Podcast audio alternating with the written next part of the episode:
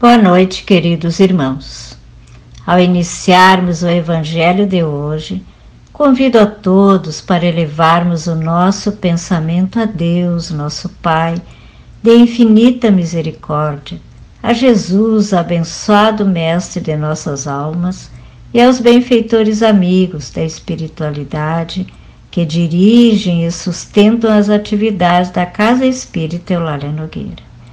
Que unidos na fé, na confiança em Deus, possamos ser um foco de luz irradiando a tantos corações que passam por suas dores físicas e morais neste momento na Terra.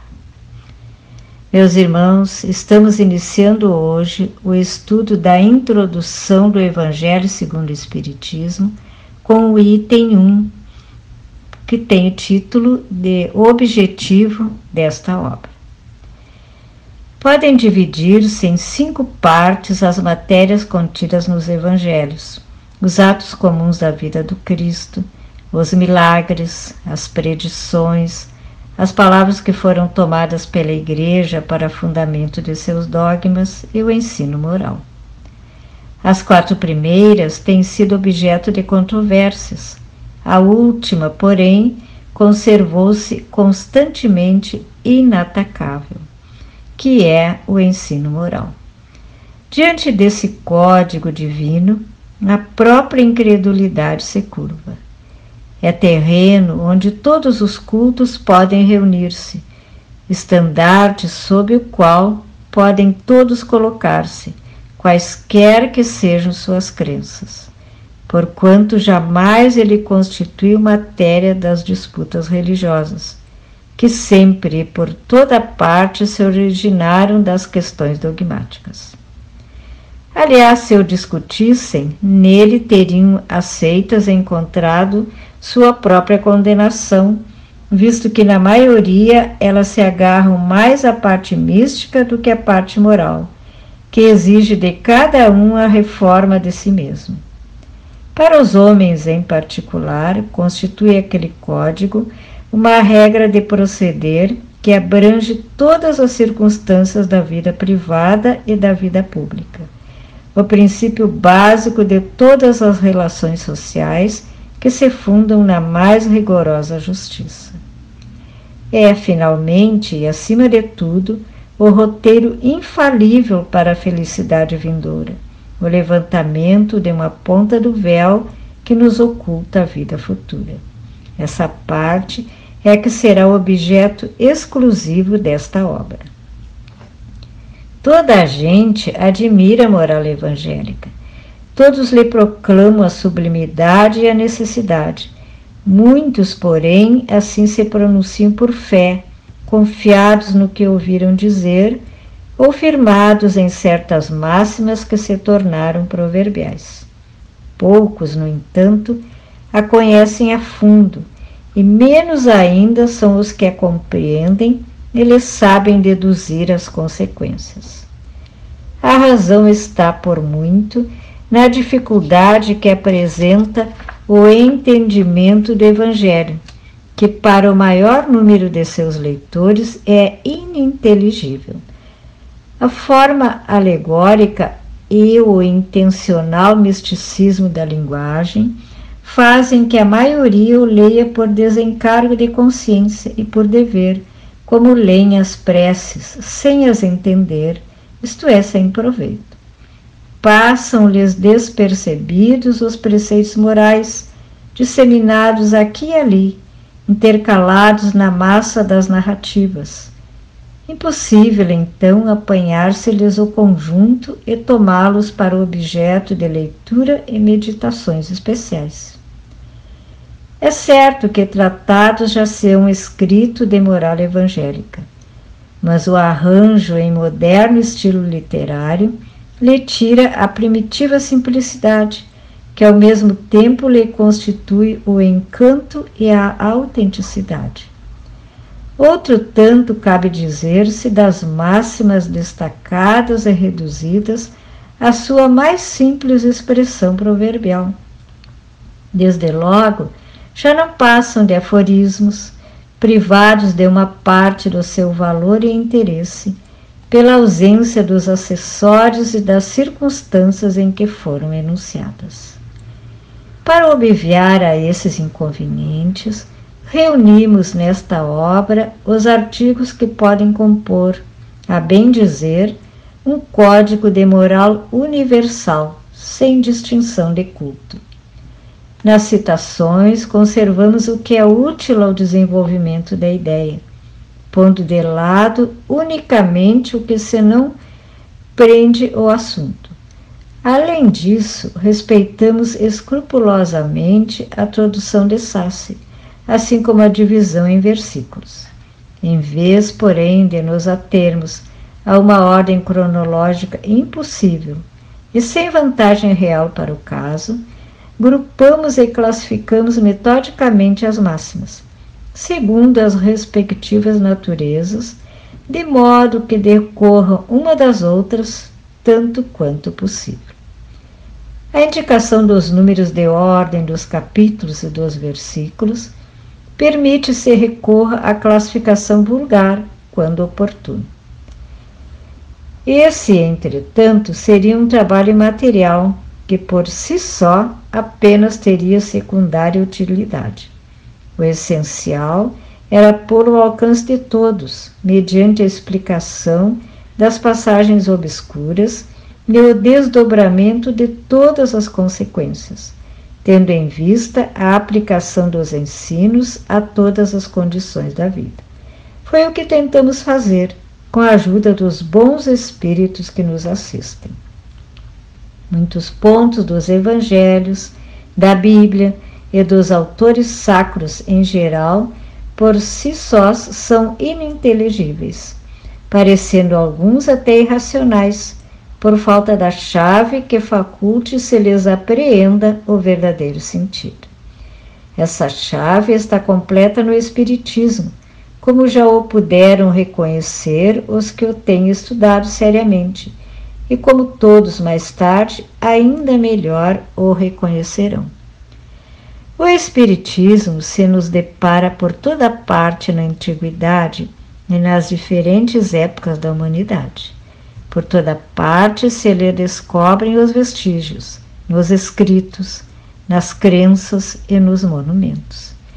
Essa é a razão porque, ao mesmo tempo que rasga horizontes novos para o futuro, projeta a luz não menos viva para os mistérios do passado. Como complemento de cada preceito, acrescentamos algumas instruções escolhidas, dentre as que os espíritos ditaram em vários países e por diferentes médios. Se elas fossem tiradas de uma fonte única, houveram talvez sofrido uma influência pessoal ou a do meio, ao passo que a diversidade de origens prova que os espíritos dão indistintamente seus ensinos e que ninguém a esse respeito goza de qualquer privilégio. Essa obra é para uso de todos. Dela podem todos aurir os meios de conformar com a moral do Cristo o respectivo proceder. Aos espíritas, oferece aplicações que lhes concernem de modo especial graças às relações estabelecidas, doravante e permanentemente, entre os homens e o mundo invisível, a lei evangélica que os próprios Espíritos ensinaram a todas as nações, já não será letra morta, porque cada um a compreenderá e se verá incessantemente compelido a pô-la em prática, a conselho de seus guias espirituais. As instruções que promanam dos Espíritos são verdadeiramente as vozes do céu, que vêm esclarecer os homens e convidá-los à prática do Evangelho. Então, meus irmãos, Kardec considerou necessário esses esclarecimentos da introdução para o entendimento da obra, dentro do contexto da doutrina espírita estudando o Evangelho de Jesus sob o ponto de vista das revelações dos Espíritos, dividiu os relatos dos evangelistas em cinco partes. Primeiro, os atos comuns da vida do Cristo. Segundo, os milagres. Terceiro, as predições. Quarto, as palavras que serviram para o estabelecimento dos dogmas da Igreja. E quinto, e o mais importante, o ensino moral. Entendeu então Kardec que deveria deixar de lado os aspectos que provocam divergências e estudar, à luz da doutrina espírita, os ensinamentos morais de Jesus. Escreveu que, diante desse código divino, a própria incredulidade se curva. É o terreno onde todos os cultos podem encontrar-se, a bandeira sob a qual todos podem abrigar-se, por mais diferentes que sejam suas crenças. Diz que para todos nós o Evangelho é uma regra de conduta, tanto para a vida privada quanto para a vida pública. É o princípio de todas as boas relações sociais, baseado na mais rigorosa justiça.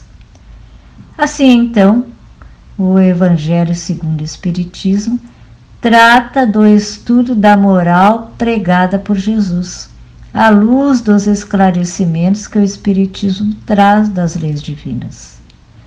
Kardec então agrupou as máximas do Cristo, descritas pelos evangelistas, conforme o tema abordado, de maneira que de umas se deduzissem as outras, tanto quanto possível. O objetivo do codificador, assim procedendo, era pôr ao alcance de todos, pelas explicações das passagens de Jesus, de forma clara, com base nos ensinamentos espíritas. Kardec recomenda que esse livro é para todos e que cada pessoa pode tirar dele os meios para estabelecer sua conduta conforme a moral do Cristo.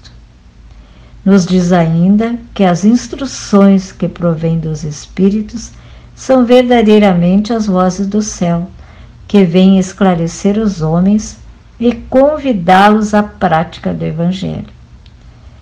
Portanto, meus irmãos, vale o esforço de estudar o Evangelho segundo o Espiritismo, todos os dias, do início ao fim, e quando terminar, recomeçar tudo de novo, como estamos fazendo. Vale o esforço de perseverantemente tentar vivenciá-lo nas diferentes situações cotidianas, com quaisquer pessoas, em qualquer lugar, a começar dentro dos nossos lares. Este é, portanto, um código de moral universal que serve para nós agora também nos servirá no mundo espiritual e nas próximas encarnações. Já de posse desse manancial de luz, dele já não mais poderemos nos apartar, porque é ele que nos permitirá gozar da felicidade que ansiamos, agora e no futuro. Então, após essas reflexões tão importantes sobre essa parte inicial do Evangelho, que é a introdução. Nós finalizamos as nossas reflexões desta noite e vamos pedir a Jesus, generoso amigo, que os fluidos de paz, esperança e fé que nos envolvem nesta hora possam atingir a todos os nossos irmãos, cujos nomes estão sendo lembrados neste Evangelho e também os seus familiares. Pedimos pelos irmãos que desencarnaram no dia de hoje, para que possam ser amparados e consolados, e também orientados na nova caminhada.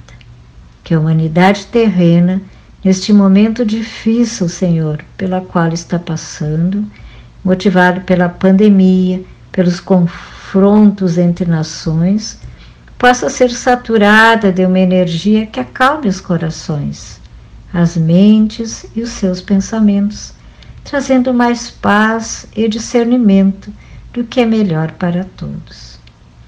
Pedimos também pela fluidificação das águas nos lares que estão sintonizados com o estudo e a prece deste Evangelho. Que as águas possam estar impregnadas dos medicamentos necessários para o fortalecimento dos nossos corpos físicos e espirituais. E assim então, agradecemos a oportunidade desta hora abençoada e que todos nós fiquemos em paz. Que assim seja. Uma boa noite a todos.